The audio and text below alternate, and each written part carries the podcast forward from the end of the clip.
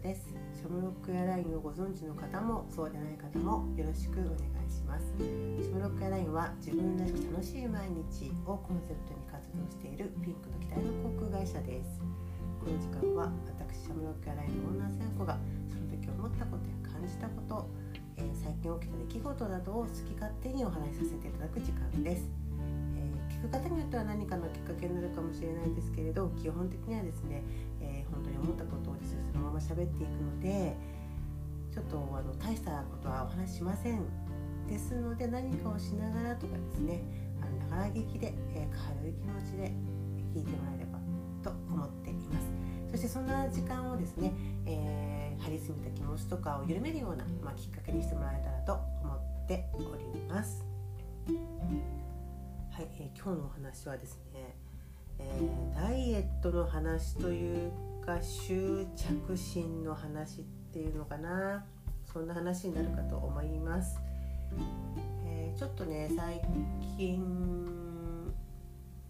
数キロ2キロぐらい太った気がしたので、え体重計を測ってみたらまさにまんまとその通りになっていたのでですねあのちょっと食事の方気にかけるようにしました。軽い運動をやってるんですけど運動は嫌いじゃないのででも多分リモートとかやっぱ多いから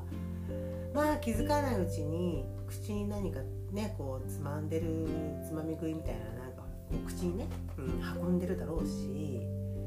えー、っと体の動かすのが少なくなっちゃってるから、まあ、そういうのもあるのかなって思います。でも基本的にはねあんまりね食事に対して欲がない方なんですよ。別にんなんか普段から完食もしないのでね。あもちろん食べることは好きですよ。あれ食べたいこれ食べたいとかありますけど普段の3食に関しては、まあ、お腹が満たされればいいかなっていう程度なんですよ。あの人に対してね作ったりする時はやっぱり喜んでもらいたいとかあるけどね、うん、だからもともとそんな完食してないからあだからさお菓子に詳しい人とかいるじゃない？女の子なんか特に新しいお菓子が出たら買って食べますとか。このお菓子美味しいよねみたいな。会話あれついていけないんですよ。私も友達であのやっぱり可愛らしい人たちっていうのに、まあ、大大抵お菓子好きね。あのこれ偏見。偏見だけどね。可愛いのよ。その可愛いお菓子とかあの、えーと、流行りのお菓子とかやっぱ知ってるんですよね。なんかお菓子が好きですみたいな。だからその人たちが別に太ってるとかじゃないよ。じゃなくて、えー、そういうのすごいいいなと思うし可愛いんだけど自分はそういうタイプじゃないですよね。だからそんなにね完食もしないんですよね。だからでちょっとこう食事を見直そうかなと思ってまあえーと、カロリーがこれ高いかなと思うものとか自分が好きなものを見直してたんですけどそしたらね皆さん経験あると思うんですけど食べちゃダメってなると余計食べたくなっちゃうのね。例えばほら揚げ物1個にしてもね揚げ物なんかやっぱりああ食事気をつけようと思ったらやっぱり控えるじゃないで別に普段揚げ物食べたいとかそ思ってないタイプだったのに食べちゃダメって言われたら急に食べたくなっちゃって。だからダメだダメだっていうのは余計欲するよね。うん。結局ダメだダメだ食べちゃいけないってことは自分の中で意識をしてるってことだから意識をするってことはさ自分の頭と心にずっといる状態でしょ？だからなかなか聞いてくれないんだよ。でもずっと気になっちゃって。今までそんなことなかったのにと思ったのね。だからもうこれダイエットっていうか食事の制限とか意識するの私逆効果なんじゃないのと思って。私には向いてないんだとまた私に向いてないという自分の都合のいい解釈なんだけど向いてないわと思ってじゃあ元に戻るんかいって話になるんだけどまあまあいろいろね今試してるけどやっぱり恋愛と一緒でねダメだダメだって言われると余計思ってしまうと、まあ、そういうことに近いのかなみたいな思ったわけですよ。だダメだよっていうのは執着を生むね、うん、それ改めて思いました。からあんまり考えない方がいいかなとか思いつつねそれでもやっぱりこう美味しいものをコンセプトで食事を作ったりとか美味しいものを食べようっていう食べたいものを食べようっていう、意識からもうちょっと自分にとって体のいいものをね食べようっていう意識に今変えていこうと思ってるんですけどあとやっぱりこう食べちゃダメとかこう制限される生活っていうかなんかその我慢させピコンって言いましたね。すいませんね。はい、えー、ダメだと言われているものを我慢うんそうだ。ダメなことを我慢しているっていう、えー、生活ではなくってでもそれが余計良くないじゃないですか。自分の体にとっていいものを取り入れてる私みたいなそっちになろうっていうこうなりたい自分をそっちに持っていくっていうそういうこう前向きな気持ちになってる方がきっと楽しいんだろうね。うん。まあなんかリア充に見えるようななんかインスタで見るキラキラしてるこうこういうものしか食べません。私はこんな体にも食べてますみたいななんかああいうストーリーを作れとは言わなくってでもなんかなんかこう何かを制限されてる私じゃなくて、えー、自分の体に気を使ってる私。をやってますみたいなだからそっちの方がうまくいくんじゃないのなんて今ふと思ったんですけど昔ねでもねあの若い頃よ若い頃、えー、とちょっと、えー、痩せる必要があったっていうか痩せなきゃいけない仕事をしていて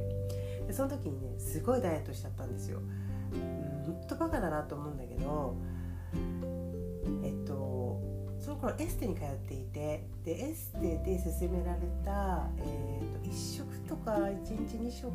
をそのスープに変えてくださいっていう。多分そのスープはダイエット食であり栄養がいっぱい入ってると思うんですけど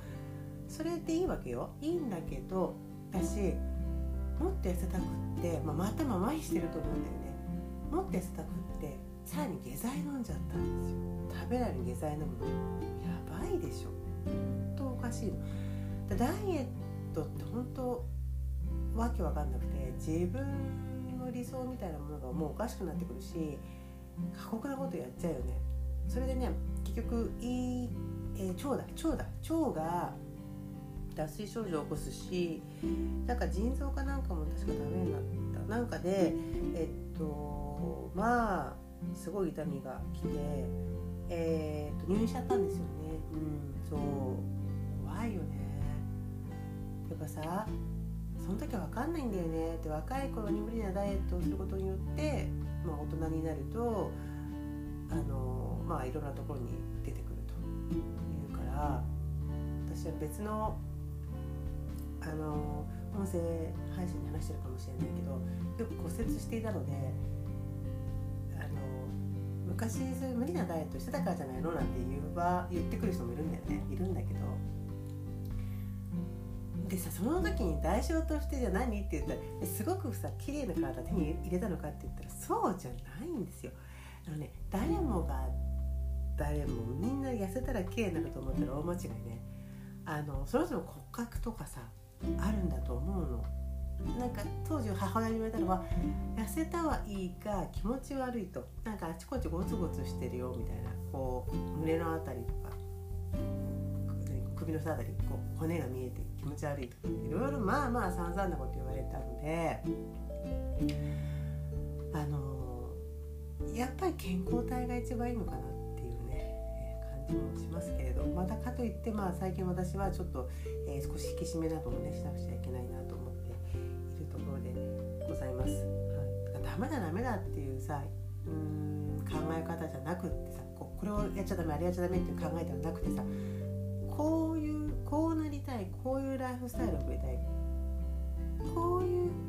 ものを選んで食べる人になりたいみたいな。なんかそういう方面に気持ちを切り替えた方が同じやることでもねやることは一緒なんだけどやっ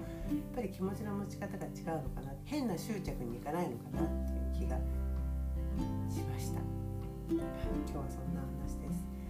で。私が今試してるねあの食事の件だったりとか、まあ、軽い運動なんですけどその辺がねうまく効果が出たらこの音声配信でもお伝えしていこうと思います。えー、先に言っちゃうとねあのがっかりさせてしまうだろうし私自身は秋っぽいですし続かないですし、えー、なので成功したらですねお話ししたいと思っています。